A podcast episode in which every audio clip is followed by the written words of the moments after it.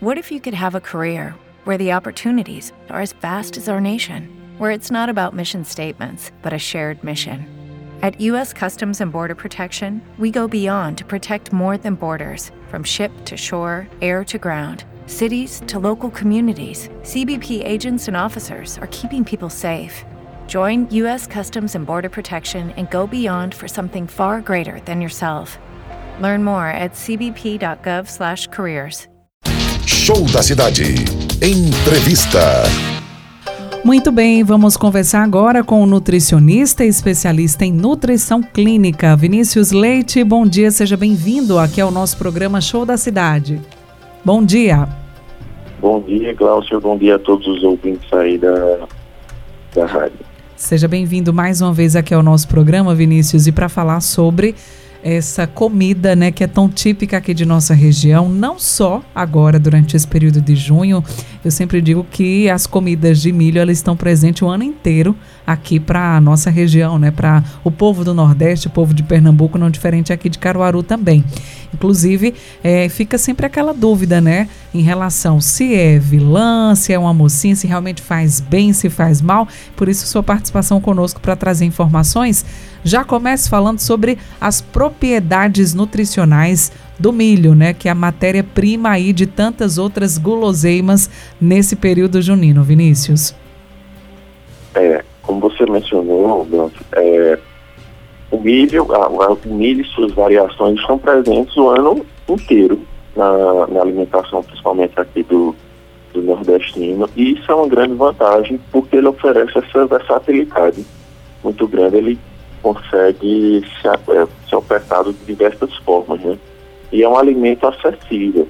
Então, ele além de ser bastante nutritivo, é versátil e acessível. Então, isso são grandes vantagens.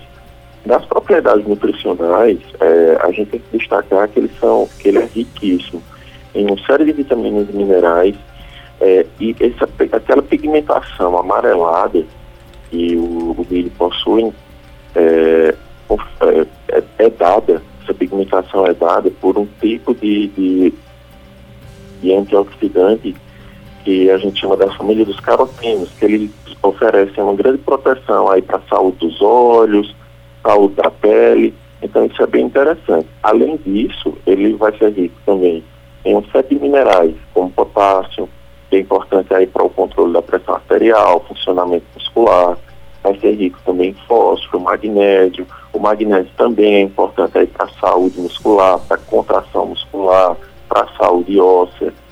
Além disso, ele também tem zinco, ferro em menor quantidade do que esses outros, mas que também são minerais importantíssimos, importantes para a manutenção da saúde geral do corpo, mas também para a imunidade, para a uhum. defesa do corpo. Perfeito, né? Então, rico em vários vitaminas e minerais, como você disse, acessível aí também para todos. Antes da gente falar das várias possibilidades né, de consumo, é importante também falar na conservação desse alimento, né, na escolha desse alimento também, antes da gente falar aí das várias possibilidades de uso né, nos alimentos que a gente pode fazer do milho. É, Vinícius, fala para gente então em relação à conservação desse alimento. O que é, que é importante a gente se atentar? É, não, o, o, o que vai variar também a, a, em relação à conservação ou forma de consumo desse alimento, ou a, na verdade também até a indicação, é, o porquê sim ou porquê não, é muito da forma como ele se apresenta, porque o milho a gente pode consumir na forma de grão, né, do, da espiga do grão, é, a gente pode consumir ele na sua farinha, na forma, por exemplo, do cuscuz, é, ou ele nas suas outras preparações, como canjica. Então, assim, tanto a, a, o valor nutricional, a indicação, é, a quantidade que a gente vai consumir, o armazenamento, essas, essas outras questões mudam um pouco de acordo conforme a forma como a gente está consumindo uhum. esse, esse milho, já que ele tem essas diversas formas de, de, de, apresentação, essa variedade, então isso vai mudando conforme essa, é, essa forma que a gente escolha de consumir o, o alimento. Perfeito. Quando a gente fala agora, parte para a questão das calorias, Vinícius, né? Tem gente que ganha uns quilinhos a mais durante esse período, porque realmente não, não resiste, né? A, a, todas as iguarias como a canjica, a pamonha, o munguzá, bolo de milho. São tantas comidas, né, voltadas aí para o milho que a gente até se perde. Mas as principais, né? A gente vem aí para canjica, para pamonha. Fala um pouquinho sobre as, o valor calórico desses alimentos tão consumido, né? Durante, especialmente também agora durante esse período junino. É, é tem sim a vilanizar né, a, a, a, essas, as comidas de milho no geral, principalmente para pessoas que apresentam algumas condições como diabetes, que não podem consumir uma quantidade de açúcar muito alta. Então, é, cria-se a informação de que esses é, comidas de milho e derivados, como canjica, pamonha, seriam proibidas para esse tipo de pessoas. Tá? Pessoas, por exemplo, diabéticas que não podem consumir com quantidade de açúcar muito alta. De fato, é, milho e os alimentos derivados de milho apresentam bastante carboidrato que é o, que é o açúcar natural dos alimentos, e é o que fornece energia. Então, de fato, o, o milho tem essa propriedade de ser um alimento energético, ele é um cereal energético, com capacidade de fornecer muita energia. Ele tem bastante carboidrato. Mas não quer dizer que ele seja proibitivo para nenhum grupo de pessoas. O que vai variar, de fato, é a quantidade que a pessoa está consumindo ali ao longo do seu dia é, de uma série de alimentos, não só daquele. Então, é, realmente, eles, os alimentos de milho têm um teor calórico a se considerar, que são alimentos ricos em carboidrato, mas eles não são proibitivos, nem, nem são responsáveis sozinhos por, por impedir o, a perda de peso ou o controle de peso de ninguém. É tudo realmente um, uma questão de controle de quantidade. Todo ou qualquer forma de dieta permitida, é livre é, o seu consumo, desde que é, a gente consiga adequar uma quantidade aí para cada pessoa.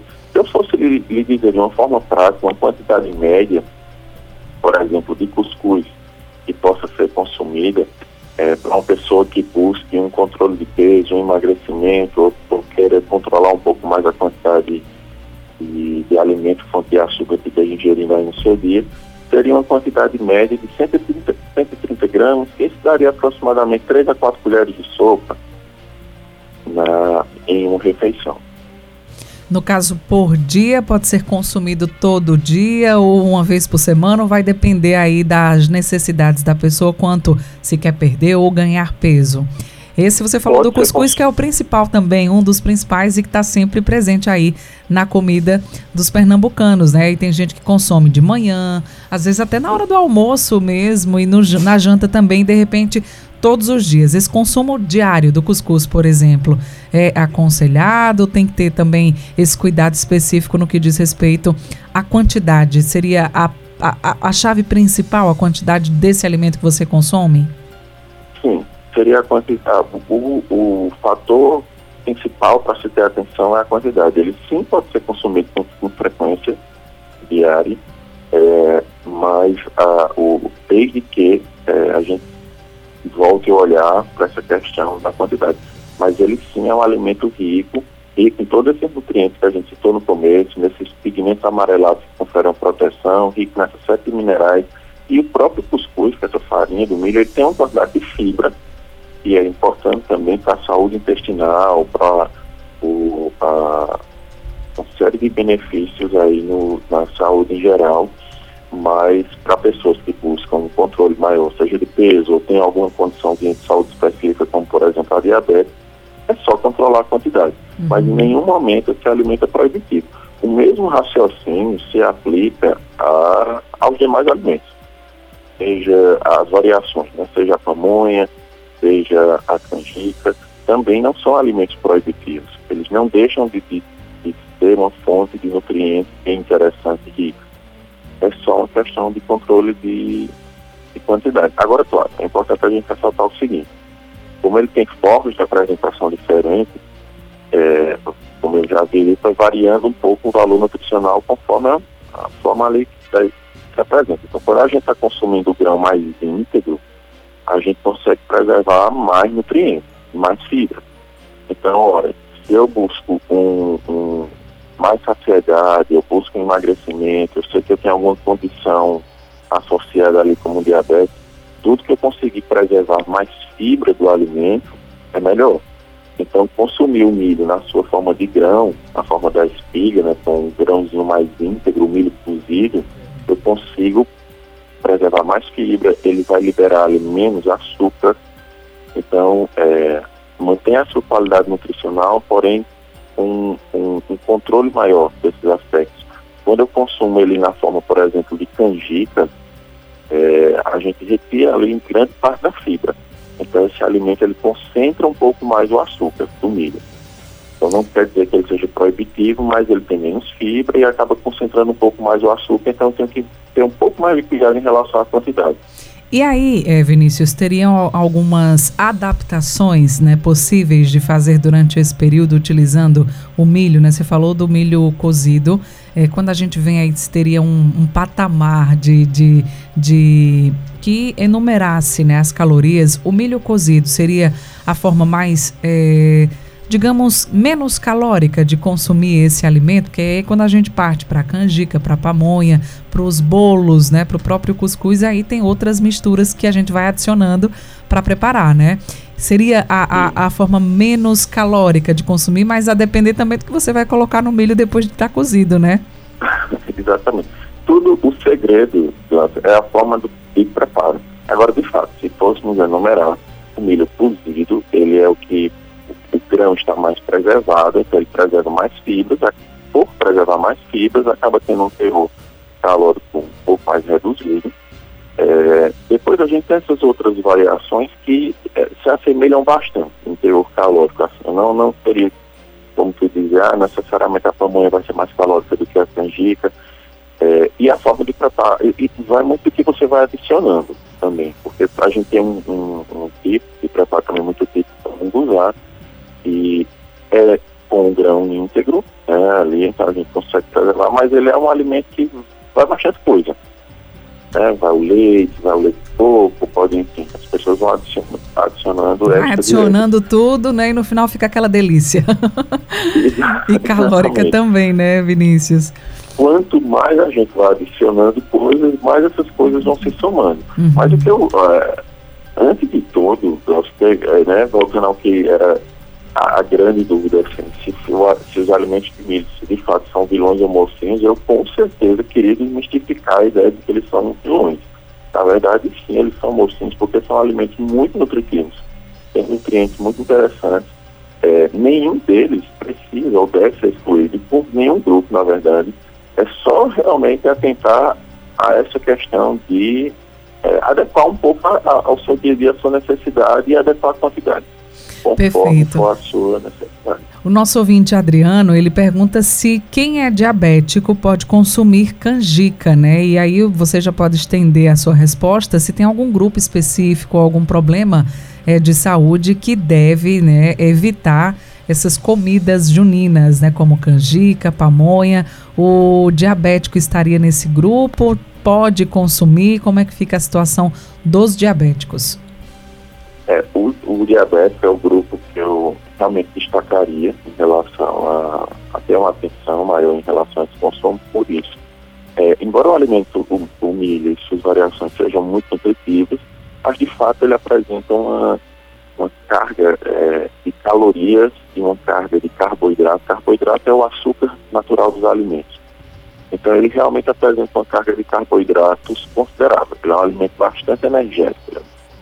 É, então, o diabético sempre busca o controle das suas taxas de açúcar na corrente sanguínea.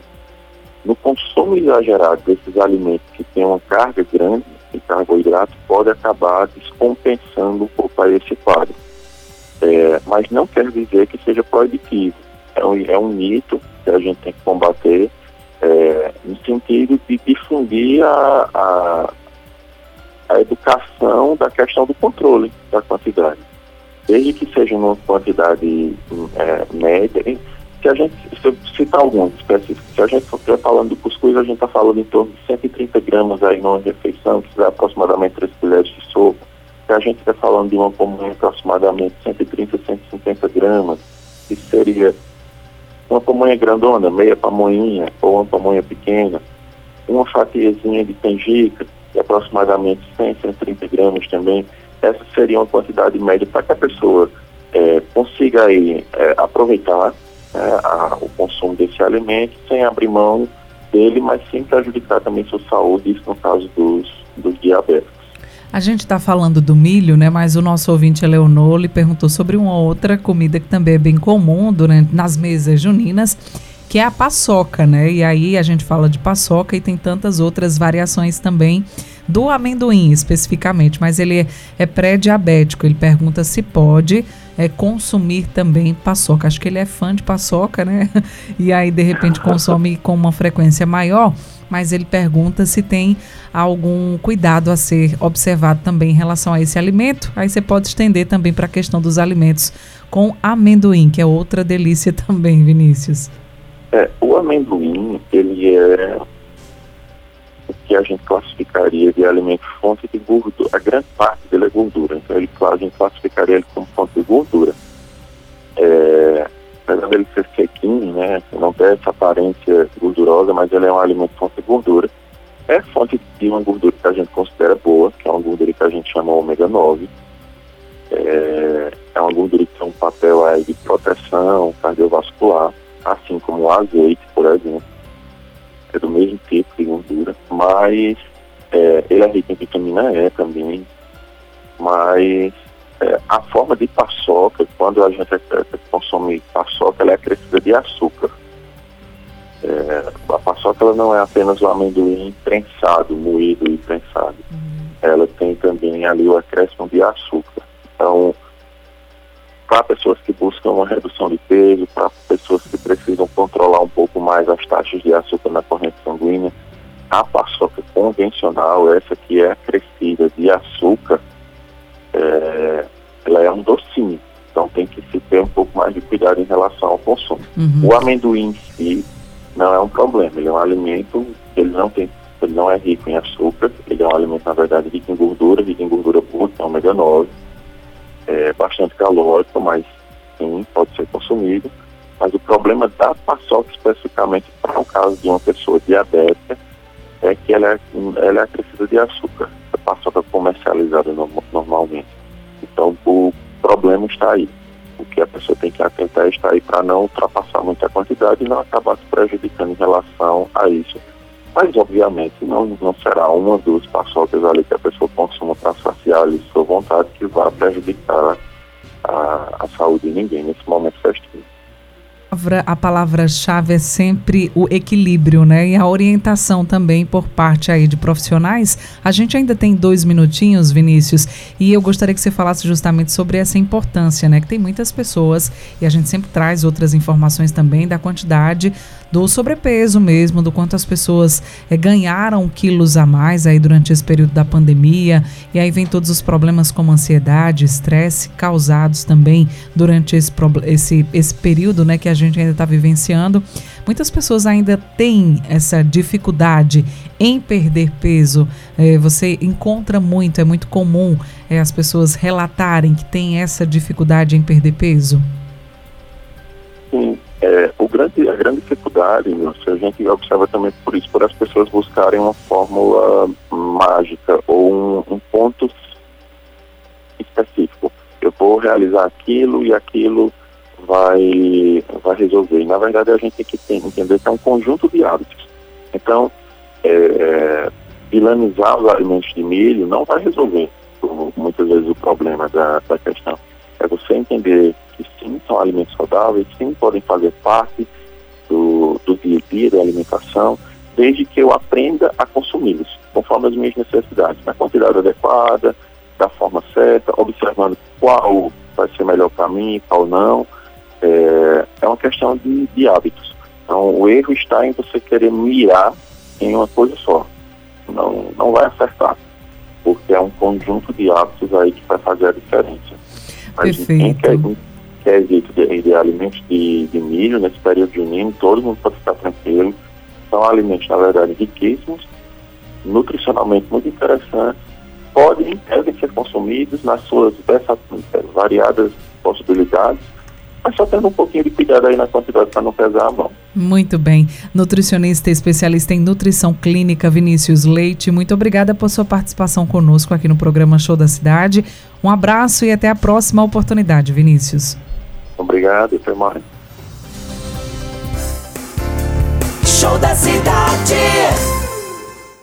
Lucky Land Casino asking people what's the weirdest place you've gotten lucky? Lucky? In line at the deli, I guess? Aha, in my dentist's office.